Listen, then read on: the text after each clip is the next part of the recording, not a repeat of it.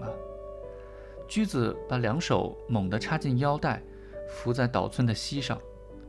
转眼之间，一群比蚊子还小的飞虫落在他那从空开的后领露出来的抹了浓重白粉的脖颈上。有的虫子眼看着就死去，在那儿一动不动了。他脖根比去年胖了些，显得比较丰满。岛村心想，他已经二十一岁了。一股温热传到他的膝上。账房有人嬉笑着告诉我说：“小鞠，到山茶厅去看看吧。”真讨厌啊！刚送阿姐上了火车，本想回来舒舒服服地睡她一觉，可是他们说这儿来过电话，我已经很困乏了，真不想来了。昨晚为阿姐饯行，喝多了，在账房那儿，他们一个劲儿的取笑我。来的原来是你。又过了一年了，这人是一年才来一次吗？我也吃过那种豆馅包子嘞，是吗？驹子抬起脸来，伏在岛村膝上的地方留下了一片红晕，他忽地显出几分稚气。他说：“是把那个中年女子一直送到下下一个站才回来的，真没意思。从前无论办什么事。”都很齐心，可是如今个人主义渐渐抬头，各干各的，意见总是统一不了。这儿也变化很大，性格合不来的人越来越多了。菊永姐不在，我就寂寞了，因为过去什么事都是由她拿主意的，她最叫座，没少过六百只的，她在我们这儿最受器重了。岛村问。那个菊勇到了期限，回到老家，是结婚还是继续操他的旧业？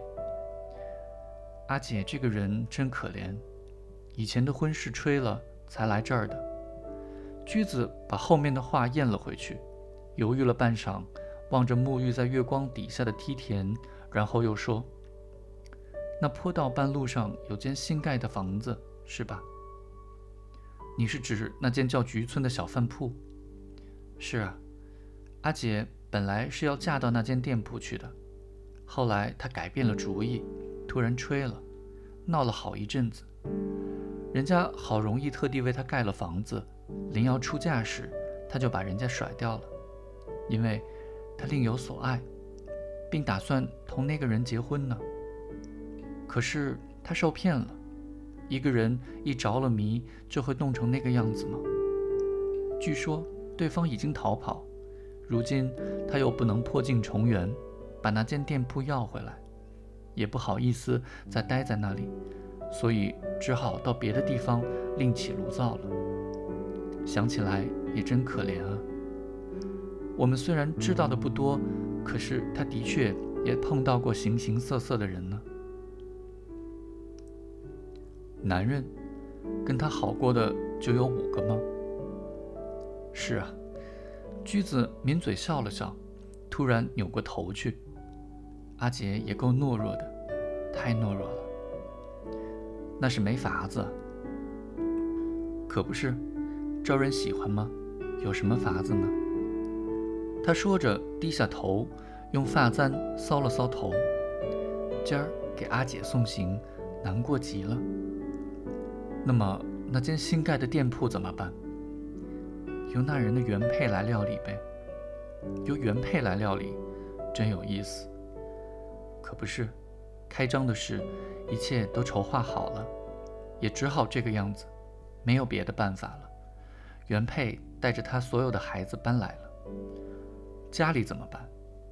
据说留下一个老太婆，虽说是乡下人，可是他的老头子却喜欢这行当。这个人真有意思。大概是个浪荡人，年纪恐怕也够大的吧，还年轻呢，才三十二三岁。哦，那么姨太太比正室年纪还大喽？是同年，二十七岁。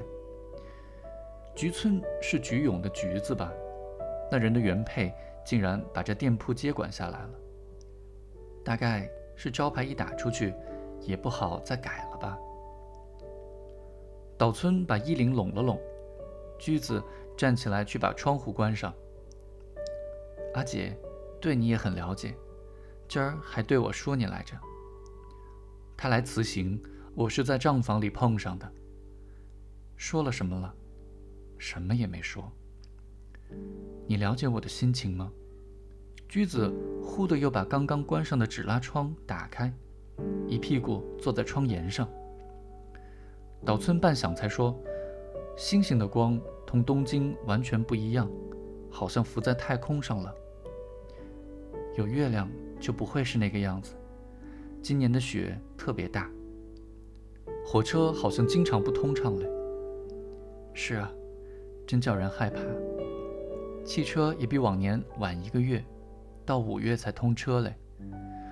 滑雪场里有个小卖部吧，雪崩把它冲塌了。”楼下的人还不知道，听到奇异的声音，以为是耗子在厨房里闹腾呢，跑去一看也没有耗子。上了二楼才看见满地都是雪了，挡雨板什么的都被雪冲走了。虽说是表层雪崩，可广播电台却大肆报道，吓得滑雪客都不来了。我打算今年不再滑雪了，所以去年年底连滑雪板也给了别人。尽管如此，我还是滑了两三次。我变了吗？师傅死了之后，你做什么呢？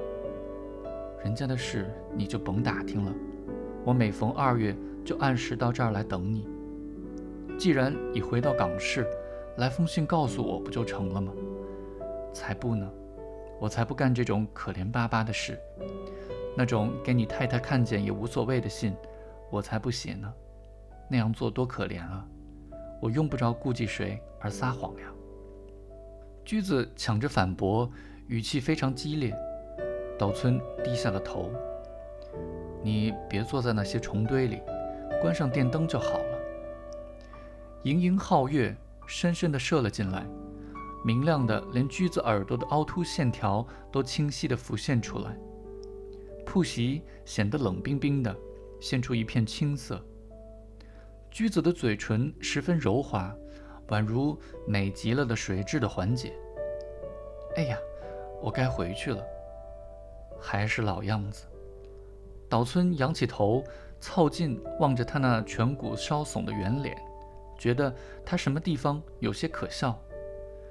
大家都说我同十七岁来这儿的时候没有什么变化，至于生活，还不是老样子。他的脸蛋。依旧保留着北国少女那种艳红的颜色，月光照在她那艺妓特有的肌肤上，发出贝壳一般的光泽。